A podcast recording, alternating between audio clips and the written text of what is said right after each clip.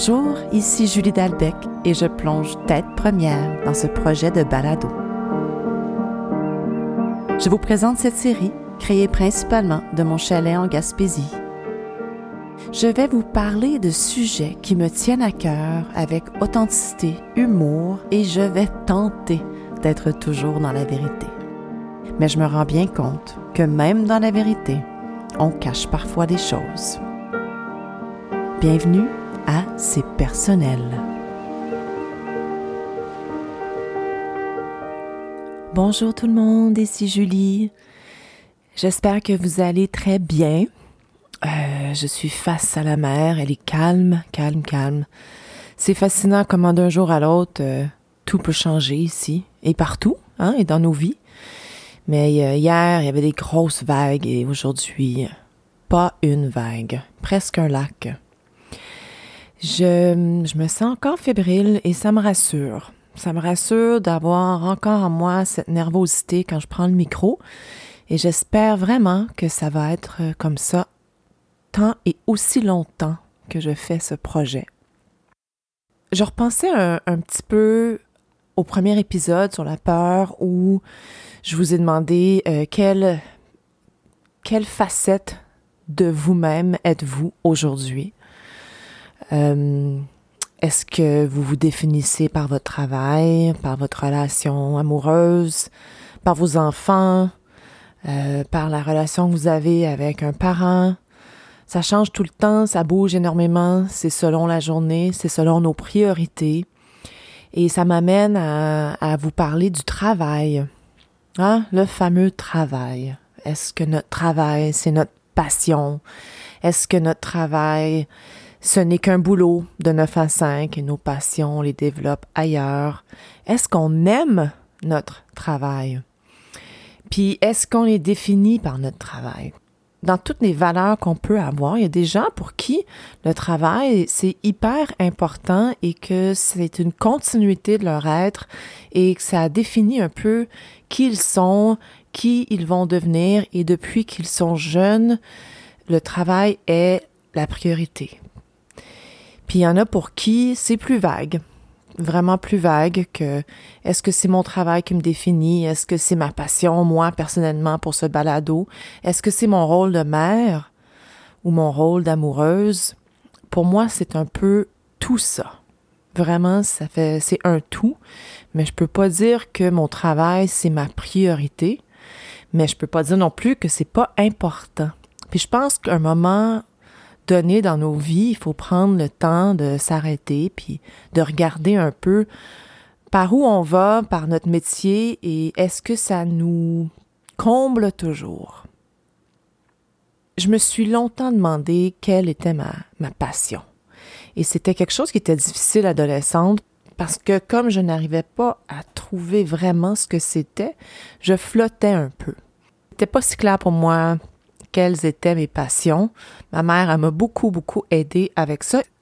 Et un peu à cause de ça, j'ai eu beaucoup de difficultés à choisir quel métier que j'allais faire. Puis qu'on se le dise, à 16 ans, 15-16 ans au secondaire, commencer à penser à ça, c'est pas si évident que ça pour tout le monde je sais pas comment c'était pour vous, puis euh, je sais pas, il y a des gens, j'enviais beaucoup à ce moment-là les gens pour qui c'était si clair, si clair ce qu'elle ou ce qu'il voulait faire dans la vie, puis qu'il y avait un chemin précis à prendre, et il y en a qui l'ont vraiment pris, ce chemin-là, précis, précis, précis. Il y en a d'autres qui se promenaient un petit peu à gauche puis à droite, sans trop savoir ce qu'ils voulaient. Et puis, ben, c'est mon cas. Je le regrette pas du tout aujourd'hui de m'être cherché autant, mais pendant que j'étais dedans, ce n'était pas si évident que ça.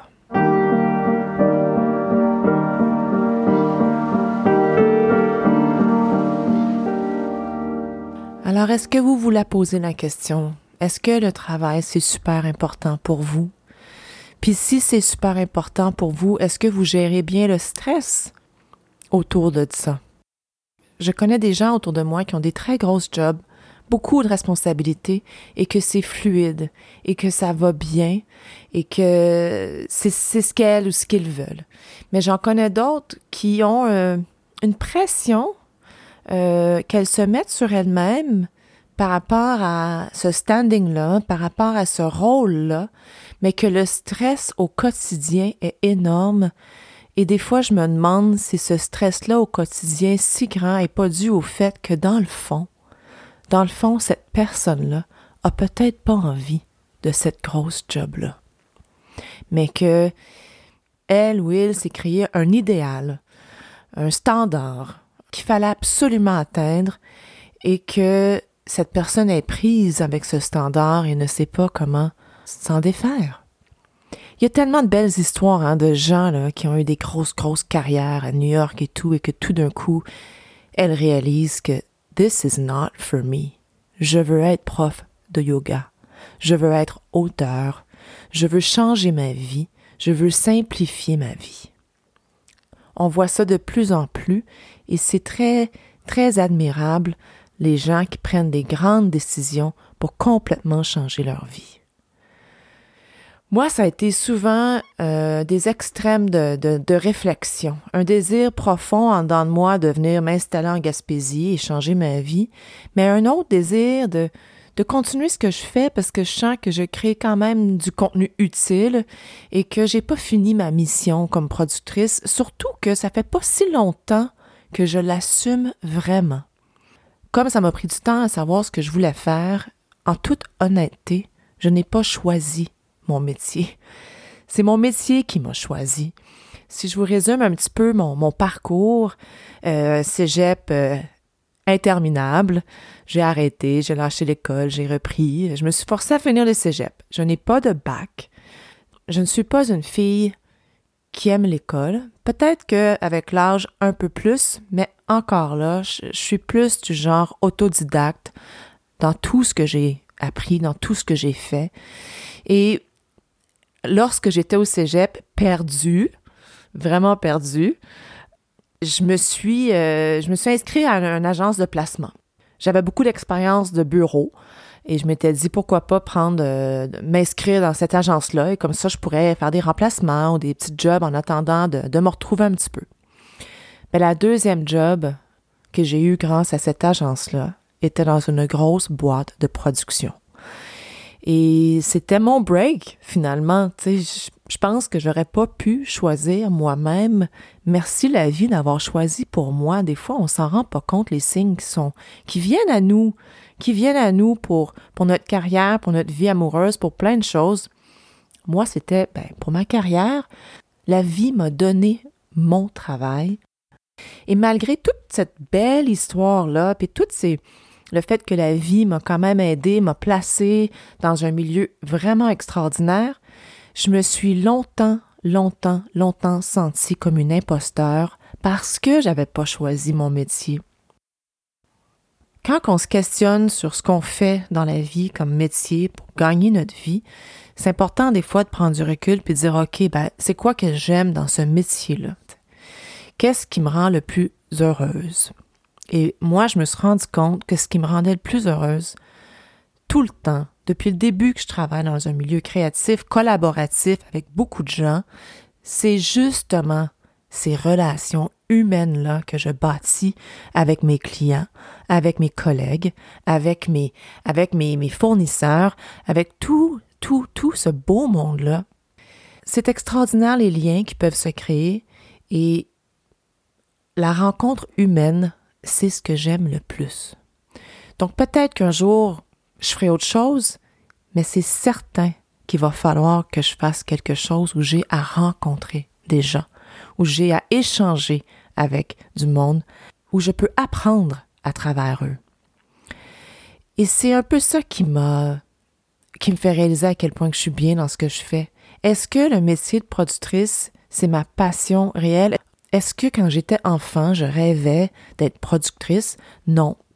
En fait, je savais même pas que ce métier-là existait. On regardait beaucoup de télé, mais on n'avait pas, j'avais pas la notion de penser que je pourrais travailler dans ce milieu-là. Personne dans ma famille travaille dans ce milieu-là. C'était même pas dans mes plus grands rêves. J'y pensais même pas.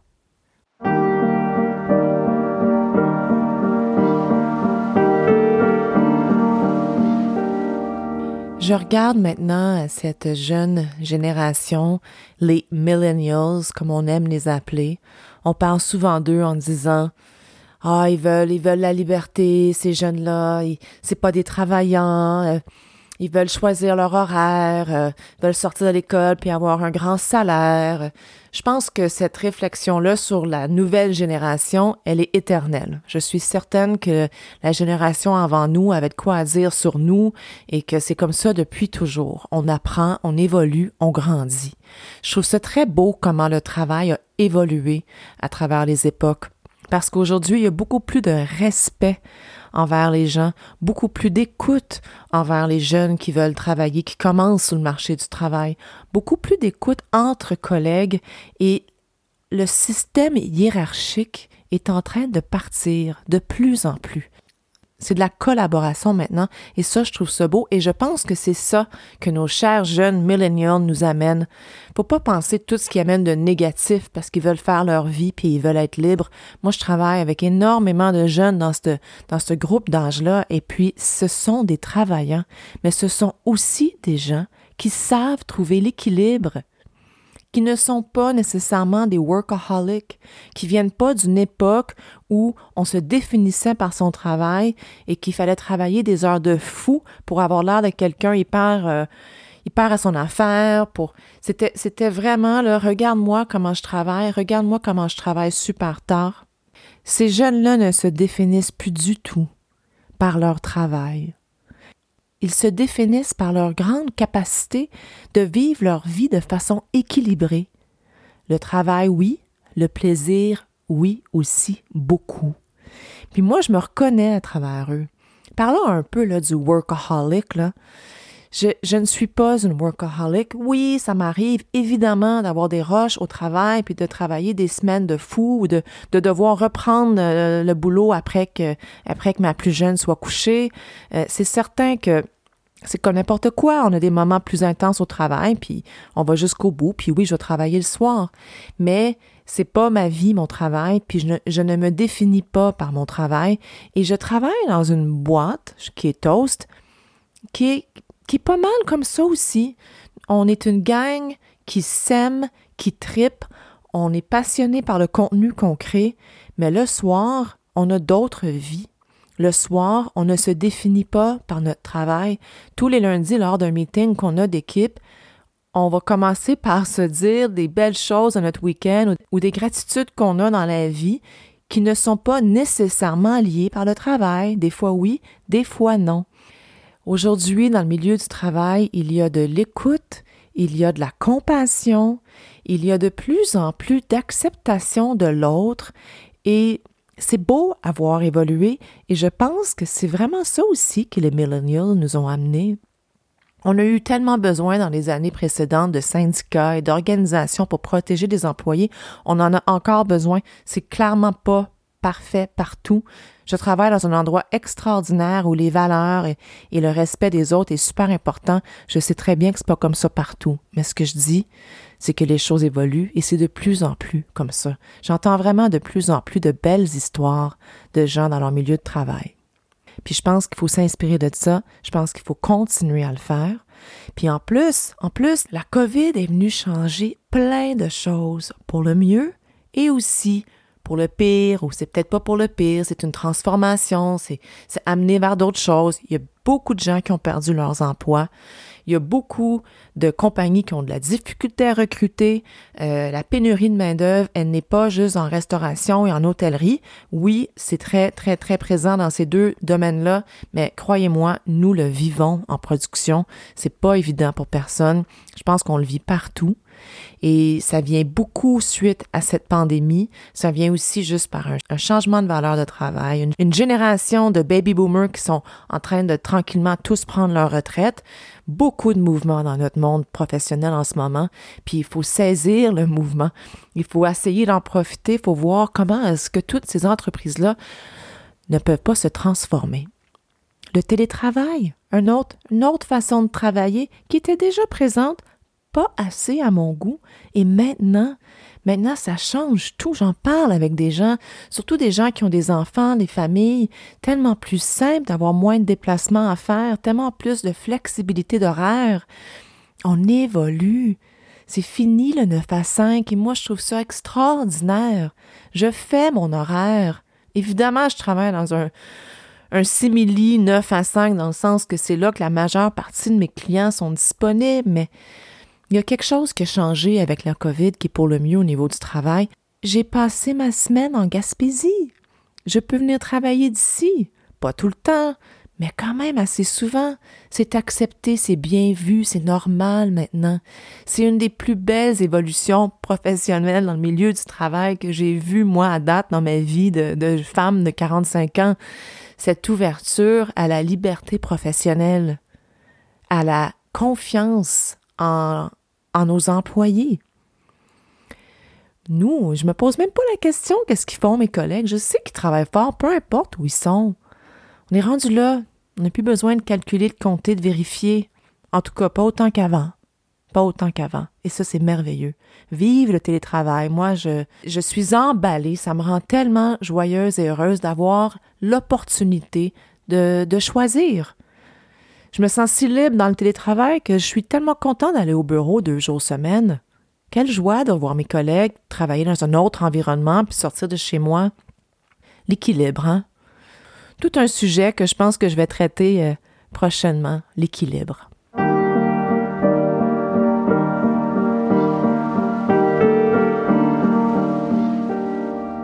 Mais si votre travail vous passionne pas, est-ce que vous travaillez à bâtir autre chose le soir, les week-ends? Euh, est-ce que vous nourrissez d'autres passions? Peut-être que c'est cuisiner, puis que pendant votre travail, vous avez des belles relations, c'est correct, c'est pas une journée moche, mais que l'artiste en vous sort dans la cuisine après la journée de travail ou la fin de semaine. Peut-être que c'est la lecture, le cinéma, le sport. C'est super important de ne pas oublier que si la vie a fait en sorte que vous faites un métier que finalement vous passionne pas tant que ça, mais que vous vous sentez peut-être pris là-dedans ou que c'est pas évident de faire des changements parce que ça se peut ça aussi. C'est pas facile pour tout le monde de tout changer sa vie du jour au lendemain. C'est pas facile pour tout le monde de, dire bon mais ben, moi j'aime plus ça, je déménage en Gaspésie puis je vais devenir fermière. Écoute, ça prend beaucoup de courage faire du changement. Puis je dis pas que les gens qui changent pas sont pas courageux. Chacun son chemin de vie. Fait que si la vie fait en sorte que faire un gros changement, c'est pas possible, trouve-toi une passion. Trouve-toi quelque chose que tu aimes vraiment faire, puis fais-le, même si c'est juste une fois semaine. Puis peut-être pour certains, la vie, la passion, c'est rentrer à la maison puis d'être parent et, puis que c'est le boulot qui permet d'être une meilleure mère, un meilleur père et de passer du bon temps avec les enfants. Puis ce boulot-là vous permet de vous payer un voyage de temps en temps ou d'avoir un chalet dans les Laurentides ou en Gaspésie et que c'est bien d'en masse. Parce que chaque personne est différente, vous le savez, je vous apprends rien et chaque besoin est différent.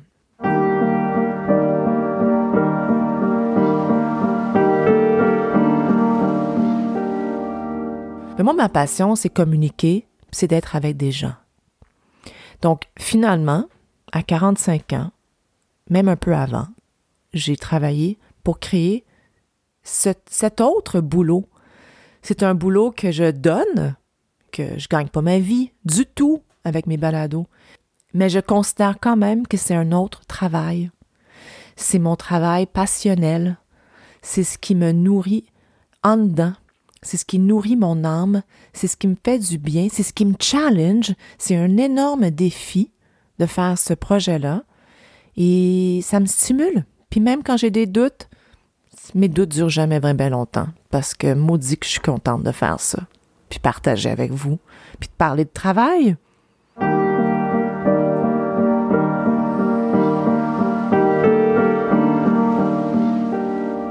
Un jour peut-être, probablement, que je vais venir vivre ici, en Gaspésie. Donc, est-ce qu'une partie de ce que je fais à Montréal, dans mon travail de productrice, c'est pour gagner ma vie assez bien pour qu'éventuellement je peux faire le grand move, puis venir vivre ici, puis transformer mon travail en en cultivatrice de roses pour faire de l'eau de rose, de la gelée de rose et de la confiture d'églantier? Est-ce que éventuellement je vais pas devenir cuisinière pour une petite auberge? Est-ce que je vais pas travailler dans une petite auberge deux jours semaine? Est-ce que je vais pas avoir un petit un petit comptoir dans un marché ici en Gaspésie pour vendre des bijoux et des mobiles que je fais avec du bois de plage? Est-ce que tout ça, c'est un petit rêve que j'ai en moi? Définitivement oui, mais pas pour tout de suite. Et cette paix-là, je l'ai faite. Je l'ai faite parce que j'ai une vie à Montréal que j'aime, j'ai un boulot à Montréal que j'aime, que je peux faire d'ici de temps en temps, et j'ai des enfants aux études à Montréal, évidemment que j'aime, et que pour le moment, je sens que c'est là qu'elles ont besoin d'être. Et un conjoint aussi qui travaille à Montréal. Donc voilà, hein, ça, ça fait que ma vie, pour le moment, elle est à Montréal, mais je travaille aussi beaucoup en ce moment pour une retraite bien heureuse ici, en Gaspésie.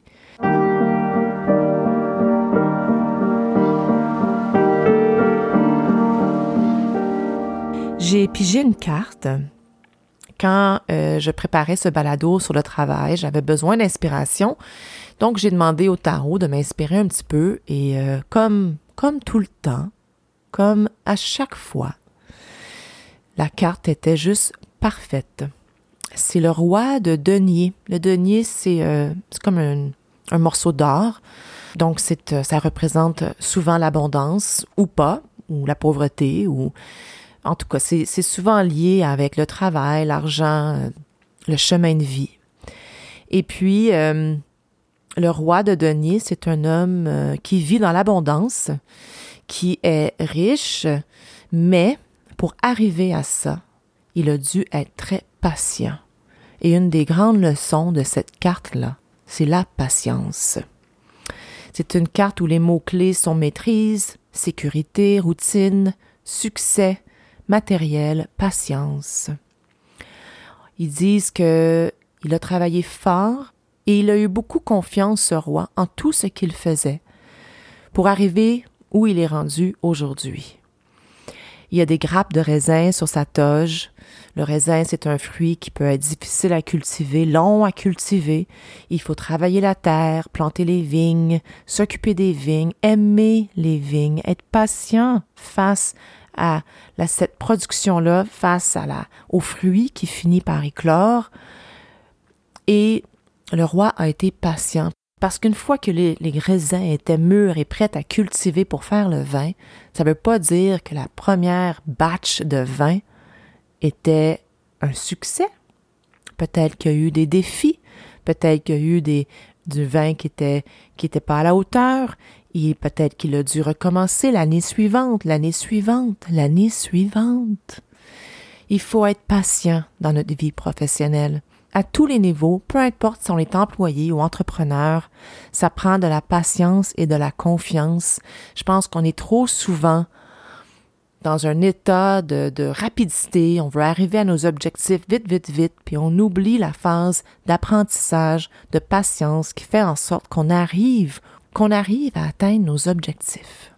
Je pense qu'il faut être patient et attendre et travailler fort afin d'atteindre nos objectifs. Et cette carte-là avait un peu comme trois mots-clés. La patience et le deuxième était d'atteindre les objectifs, de se faire un plan, d'accepter qu'il peut avoir des hauts puis des bas, mais de voir plus loin et de se faire un plan de match. Je fais quelque chose depuis très longtemps, mini parenthèse, depuis la vingtaine à peu près, je me fais des listes, des wish lists, ma liste de rêves. Mais puis maintenant, je la fais probablement à chaque début d'année.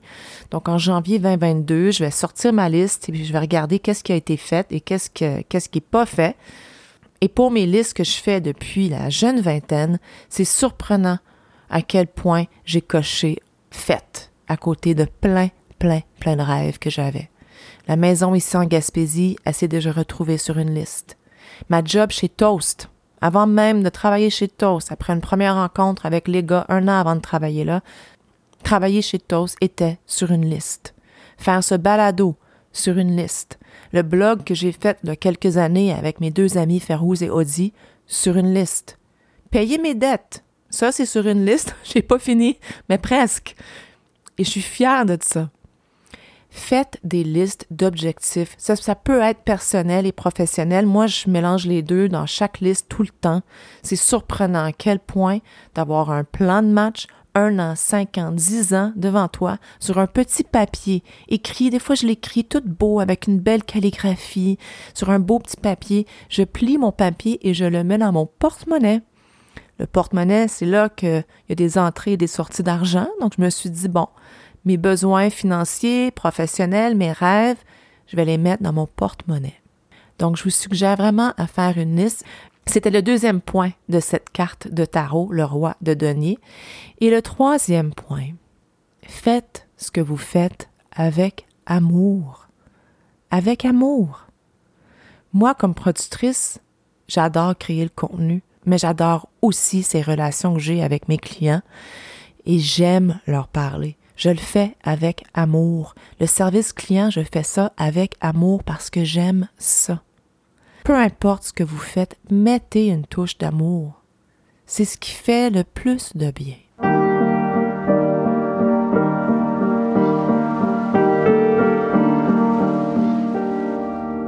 Si on résume un peu tout cet épisode sur le travail, que votre travail soit votre passion, c'est absolument merveilleux.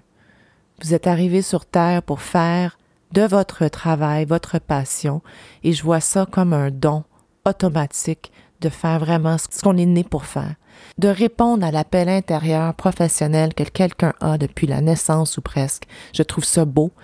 J'ai été longtemps jalouse de ça parce que j'avais pas l'impression que c'était le chemin de vie que j'avais pris professionnellement. Mais aujourd'hui, quand je regarde ces gens-là donner leur vie à travers leur métier, je suis seulement reconnaissante et heureuse.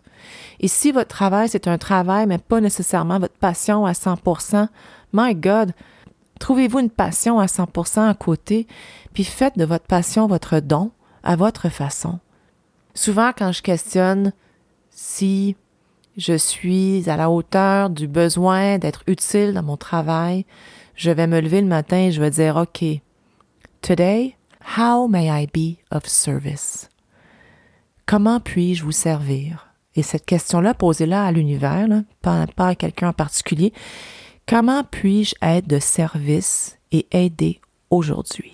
C'est une question simple et très belle à la fois afin euh, de réfléchir et de préparer ce balado, j'ai mis un petit peu de musique euh, hier et j'ai mis Alexandra Streliski, qui est une pianiste québécoise extraordinaire, très talentueuse. Et ma fille Naomi adore écouter du Alexandra Streliski. Je suis toujours très heureuse quand elle met ça parce que ça veut, pour nous, ça rime avec un moment calme, un moment contemplatif, méditatif et et je suis toujours très heureuse de voir ma fille dans cet état. Et la chanson que je vous suggère s'appelle Le Sablier d'Alexandra Streliski de son album Pianoscope.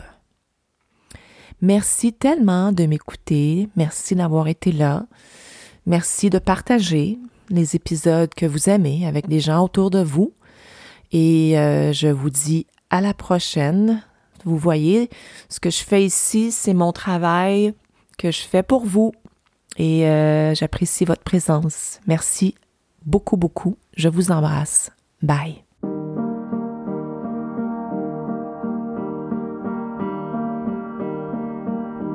Vous venez d'écouter le balado C'est personnel, produit, conçu, réalisé, monté et animé par moi, Julie Dalbec. Mon objectif est de sortir un épisode aux deux semaines, donc soyez à l'affût si vous voulez en savoir plus sur les livres et les chansons que je partage avec vous dans chaque épisode, je vous invite à soit aller sur la page Facebook C'est personnel ou euh, tous les détails sont dans les descriptions des épisodes sur l'application que vous avez choisie pour m'écouter. Vous pouvez également me suivre sur Instagram à Juliane Dalbec. Et même si on dirait que c'est un vrai one-woman show, c'est pas tout à fait ça parce que ce projet-là n'aurait pas vu le jour sans l'aide de précieux collaborateurs, collaboratrices et amis. Merci Marie-Ève Pelletier, ma coach de voix, sans qui ce projet-là n'aurait jamais abouti. Merci à Giuliano Bossa, mon collègue, mon ami, un créateur que j'aime beaucoup, qui a composé la musique et les effets sonores. Merci à Sean Grenier, mon conseiller Facebook, Instagram, mise en ligne, contenu et toute autre tâche connexe. Merci à Eliane Ducrot, la femme, l'amie, l'artiste. C'est elle qui a créé l'identité visuelle. Quelle œuvre d'art! C'est un réel plaisir de faire ça et c'est un cadeau que je m'offre à moi, oui, mais que j'offre surtout à vous. Merci puis à très très bientôt.